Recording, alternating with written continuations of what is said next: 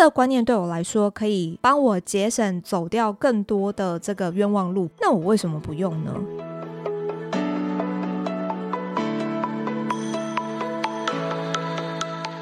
？Hello，大家好，欢迎收听思理想生活。今天是第四十七集。今天我们来聊一个最近刚去世的伟人。嗯，我觉得他是一个在投资界，大家应该都一定听过他的名字。那最近其实新闻也不断的在歌功颂德，对于他过往的成就啊，以及他的，嗯，我觉得可以说是勤俭持家吧。因为据说他。身价真的是几百亿美金，但是他的他还住在呃这个原本他用应该是呃几百万台币买下来的这个老房子里面，也就是代表他其实从来没有搬过家。这个人呢，就是巴菲特的好朋友查理蒙格。那查理蒙格是在十一月的二十八号离开，那么他这个其实再过几天，一月一号就是他的生日，享年是九十九岁。我觉得说不定他其实也是有点预，就是怎么说呢？我觉得人都要到离开的那个，嗯，那那段时间，应该自己是会有感觉自己已经快要离开了。所以九十九嘛，这个数字我觉得也是一个很很神秘，很这个代表这个。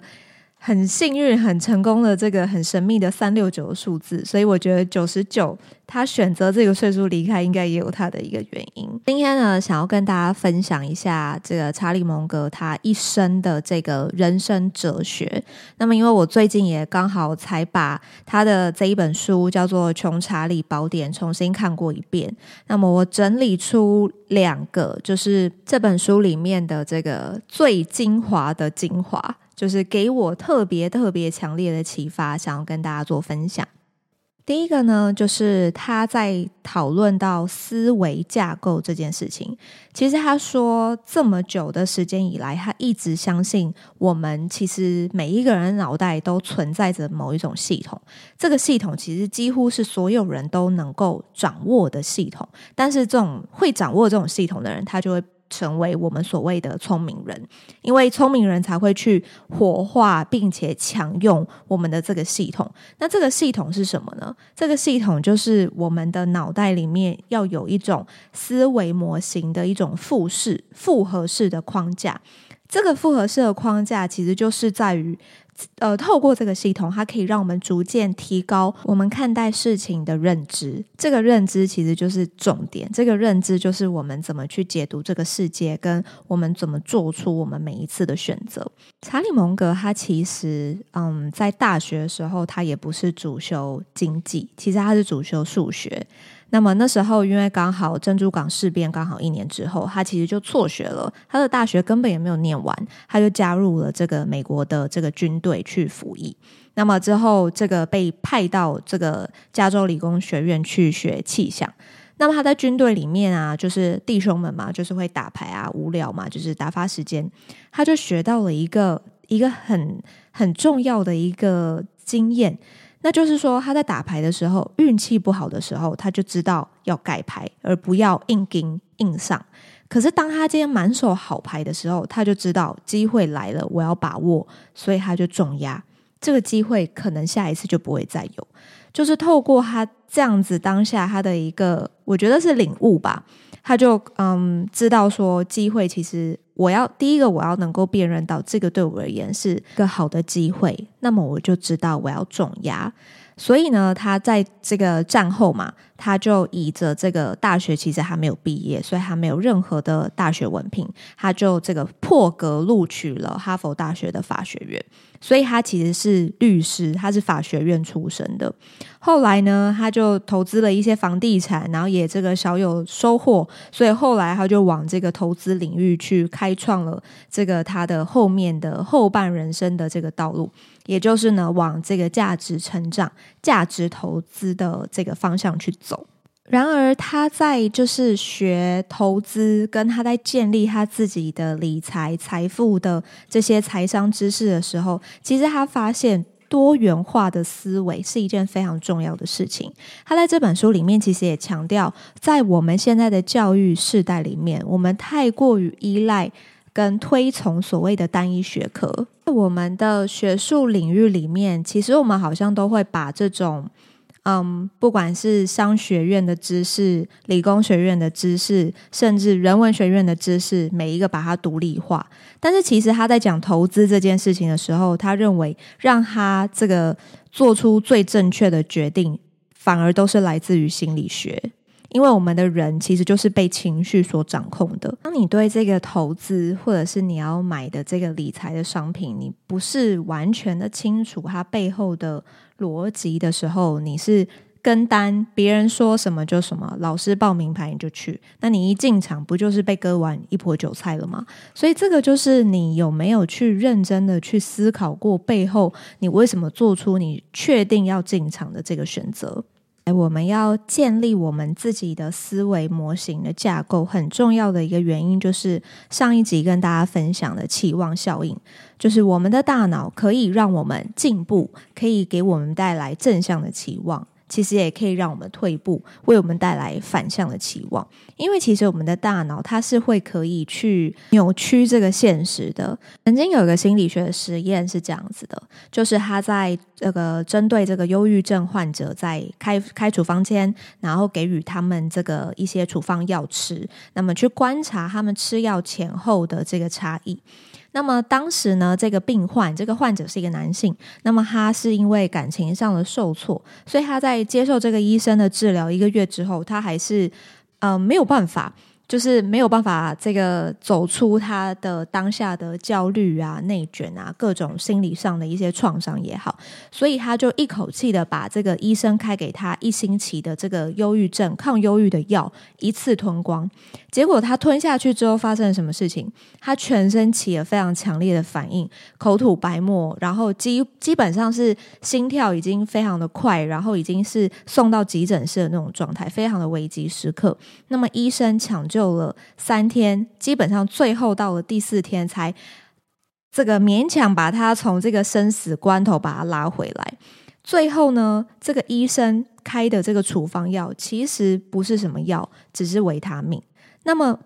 这个医生就这个医疗团队就在探究说，那为什么这个呃病患会吃了维他命，身体会却起了这么大的一个呃，基本上就好像跟真的吃了这种抗忧郁的药用药过度的那种反应是一样的，所以就代表这个其实是我们的大脑在扭曲这样的现实，因为大脑以为我真的吃了是抗忧郁的药，而且我大脑就会预期说我吃了这一些抗忧郁的药，基本上就是在寻死啊，对吗？但是其实真正上的。事实是什么？是这一些药其实只是维他命，所以这个例子就非常真切的告诉我们，我们的大脑是会欺骗我们自己的。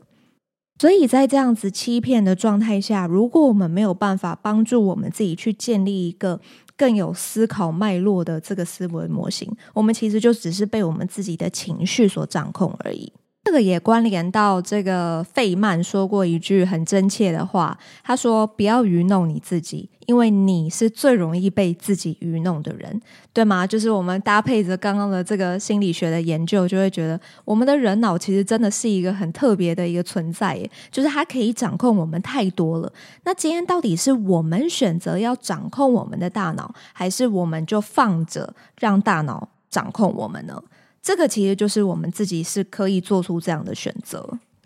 我们要怎么样能够建立我们自己的思维模型呢？其实这个问题我在第一次看这本书的时候也觉得蛮困惑的，就是。我我就是一个普通人嘛，对不对？就是我要怎么样去，好像像不管是巴菲特啊，或者是查理蒙格，他们非常的有，就是有投资的能力，然后眼光很好，然后每一次买的这个世界级的这个公司的股票就一定会涨。那我们我们好像都会把他们这种成功归因于他们本身的本金就很雄厚，他们背后有很多的股东，有很多的投资人的钱可以去操作，所以他们当然可以用。钱滚钱的方式去做出这个更好的这个业绩的绩效，那每一年的业绩绩效基本上都是这个连带去翻滚的。就是我们在普通人在看解读这件事情的时候，其实我们都会把它合理化，那把它这个好像上帝化一般，就会觉得啊，那个就是有钱人在玩的游戏，这跟我们一般人完全等级是不一样的。但我觉得基本上这个就是第一层次的这个认知的失调。基本上，我觉得是问错问题了。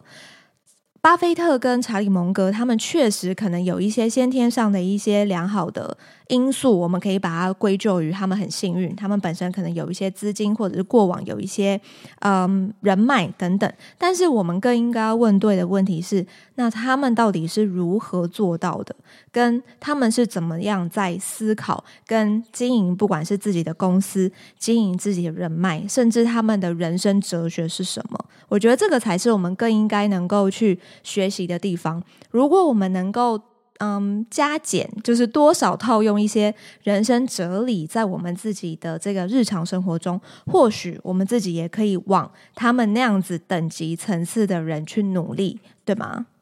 所以在第一点，就是我归纳了这本书里面，我觉得其中一个精华就是，其实查理蒙格他是一个非常勇敢于。嗯，突破自己的思考方式的一个人，其实讲白话点，就是他很愿意去承认自己的无知。我觉得这个是绝大部分聪明人所没有办法做到的。因为当今天聪明人，为什么他们会是聪明人？因为他们可能做了一次的决策成功，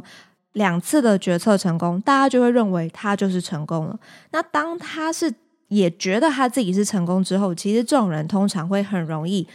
太过于自满跟过度的自信，也就是碰轰啦，就是太过于就是把把自己去过度的膨胀。当他今天过度膨胀的时候，其实就会发生一个状况，就是他其实是没有办法听进任何人给他的，不管是意见也好，甚至是建议也好，就是他是听不进去的。他眼里只有自己。那当他眼里只有自己的时候，这可能就会成为他决策上很大的一个嗯失误的所在。所以我觉得这也是我非常喜欢查理蒙哥的其中一个地方，就是他已经这么成功了。就是我们现在的人，就是基本上对于成功的定义就是赚很多钱嘛，对不对？他基本上已经赚了非常多的钱，已经真的是几辈子都花不完了。可是他却很喜欢去。改变自己的观念，他其实把我们一般在思考上的一个观念，或者是思考的方法，他会把它比喻成工具，它就是一个 tool，所以他会认为说，当你今天有了更好的工具，那你当然会用更好的工具，对吗？像我们在台湾，我还记得我以前大学的时候是在南投念书嘛，所以我那时候还没有高铁哦，我其实每一天都是，呃，不是每天啦，就是。呃，可能有放假回家的时候，回台北的时候，我就是要搭客运，客运一趟是四个小时诶。到后来我记得好像是我大二的时候，那时候才开始有高铁吧。那么当高铁开始了之后，诶，大家一开始也都不看好啊。后来就发现了，哇，原来高铁真的省掉了我们很多很多的时间。台中到台北基本上直达车只要三十九分钟啊，所以完全我以前是四个小时诶，到现在我只要这个客运一个小时，再加上高铁四十分钟，我一个半小时我就可以回到台北了。那这个就是一个对我来说更好的工具，对吗？因为它可以帮助我省下更多的时间。那么我有好的工具，我当然会用更好的工具啊。那么我们自己的观念其实也是啊。如果我今天有一个更好的观念，这个观念对我来说可以，嗯，帮我节省走掉更多的这个冤枉路，那我为什么不用呢？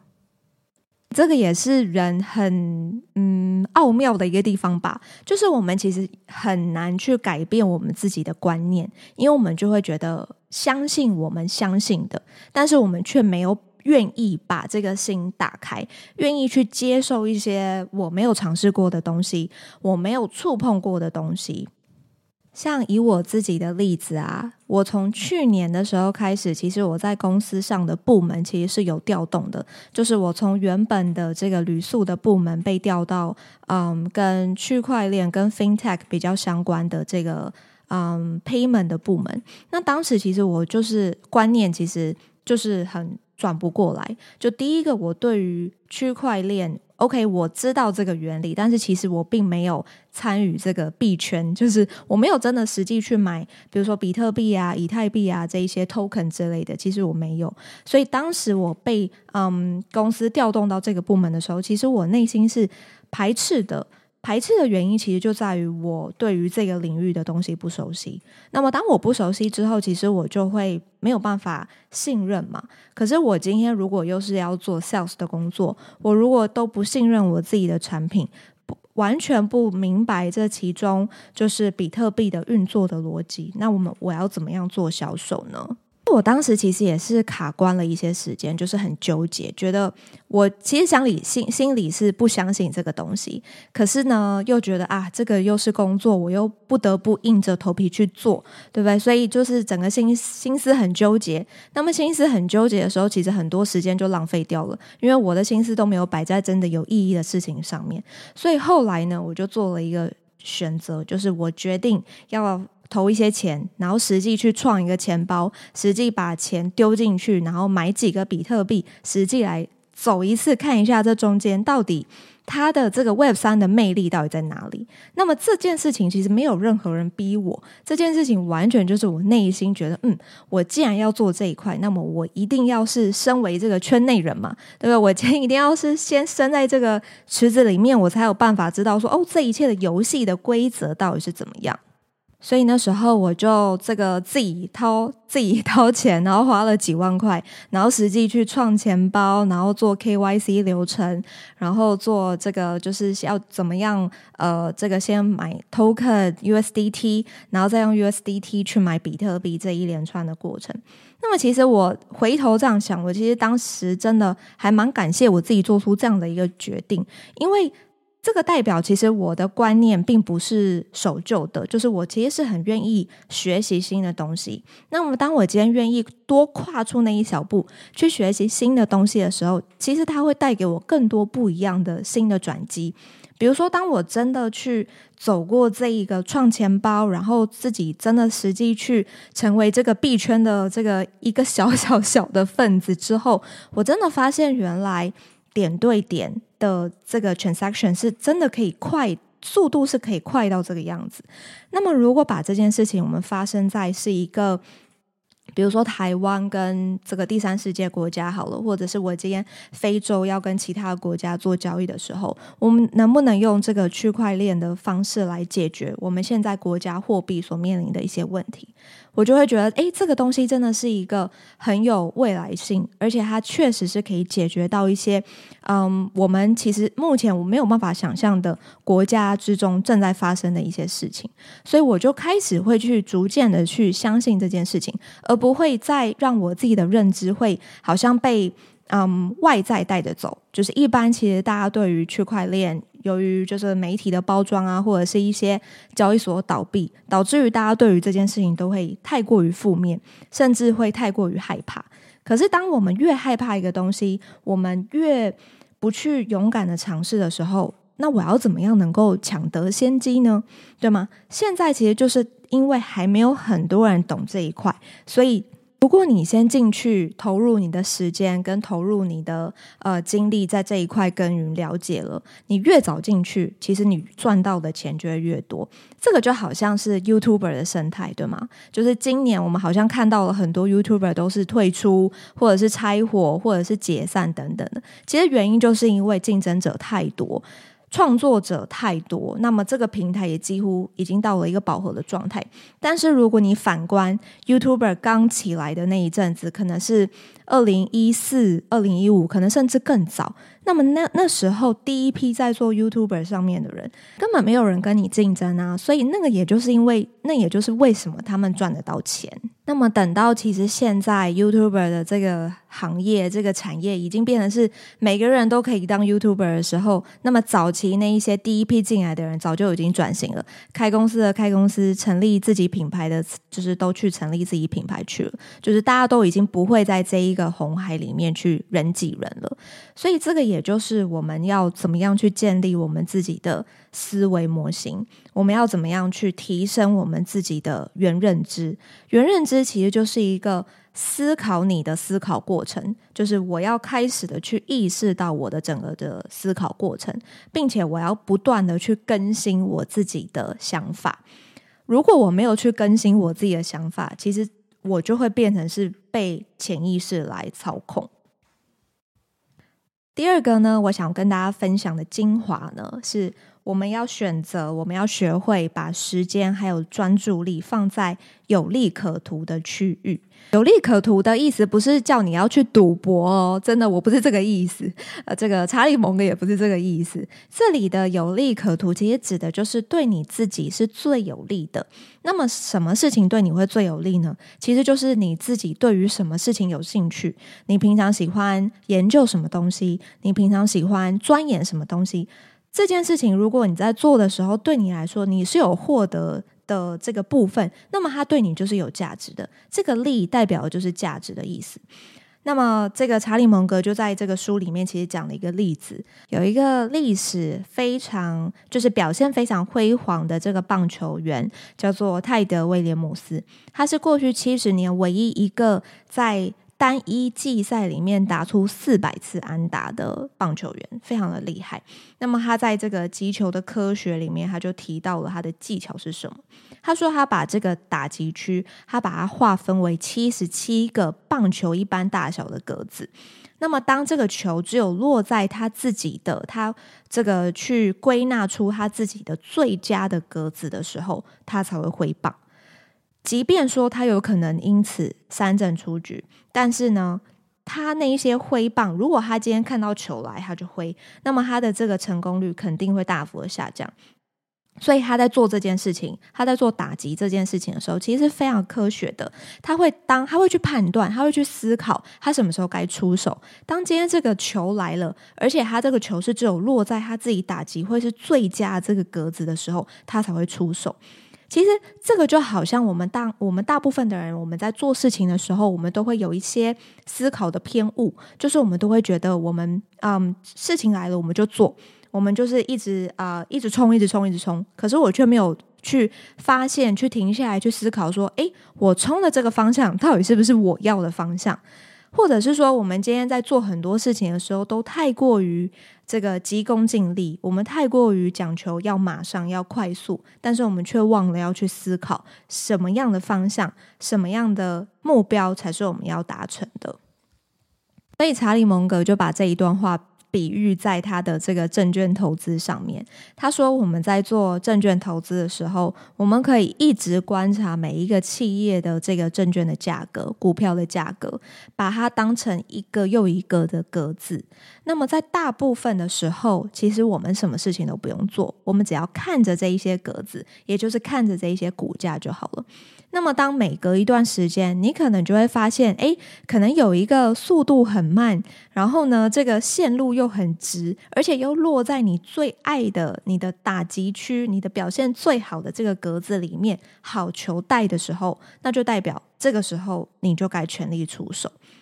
这段话看起来很像是在讲这个股票什么 K 线什么鬼的，对不对？但是其实我觉得这段话非常的具有人生的哲理，就是我觉得我们在大部分的时候，其实我们都很努力，可是我们都还是会觉得，为什么我这么努力却没有得到我想要的结果？所以，如果有遇到这种情形，或者是比如说，我觉得我的生活好像一直都在重蹈覆辙，就是同样的问题好像一直都没有解决。那么，如果有遇到这种问题的时候，我觉得更应该要。把这个心思放慢下来，然后把你所遇到的问题写下来，然后并且去归纳说，那你想要的结果是什么？有了结果跟现在现实的状况之后，你就可以去这个相减嘛，就像数学一样，我就可以去把目标减掉我现在的这个。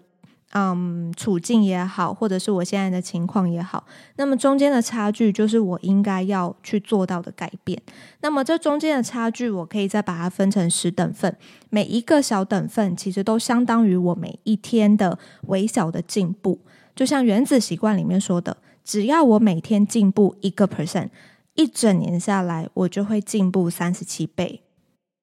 最后呢，我想要用这个爱迪生的故事给大家为为这个这一集做最后的 ending。为什么会用爱迪生的故事呢？当然是因为书里面有提到这个爱迪生的故事啊。那么中间也包含我的一些小小的启发，就是我们从小其实都知道爱迪生这个是发明这个灯泡的人嘛。那么他失败了次数高达这个六千多次。那么很多人就问他说：“你已经失败了这么多次，六千多次，诶，这里真的已经不是普通人能够这个容忍的这个容错率的范围。那么你已经失败了这么多次，为什么还不放弃呢？”那么当时爱迪生的回答很经典嘛，就是我虽然已经失败了六千多次，但是我至少知道有六千多种东西都不适合当灯丝，也就是他其实。看待这件事情，他并没有把它当成是阻碍他前进的一个东西，他反而把这六千多次的失败看成是他的养分，看成是他 OK。我知道这六千多种是不适合当灯丝的，那么我就继续尝试就好啦。透过这句话，其实我们可以知道，他在做不断的尝试的时候，他是不断的有在。思考的就是什么样的方法跟什么样的工具才应该是最正确的。每一次他都做一些微调，每一次他都做一些改变。所以当他今天又改变了一次，他发现还是不可行的时候，对他来讲这是一个收获。那我就继续再用不同的成分、不同的种类的工具去做不同的尝试。所以这就代表的，我们应该要思考的是，我们的努力到底是不是在一个正确的方向上？跟我努力的。嗯，不管是内容，或者是过程，或者是我应该要参考什么样的嗯其他的这个标杆，我可以去做更深一层的思考跟学习。因为大脑其实就是一个长肉的肌肉，对吗？我们要不断的去运用它，不断的去刺激它跟训练它。其实大脑真的是可以改变的。最后呢，我就让查理蒙格来为大家做一个本集的总结。查理蒙格说：“如果你吸取教训的来源越广泛，而不仅仅是从你自己糟糕的经验中去吸取教训，你就会变得越来越好。”谢谢你收听到这里。人生是不停止的刻意练习，让我们一起学习沟通，拥抱成长，迈向自由。我们下集再见喽，拜拜。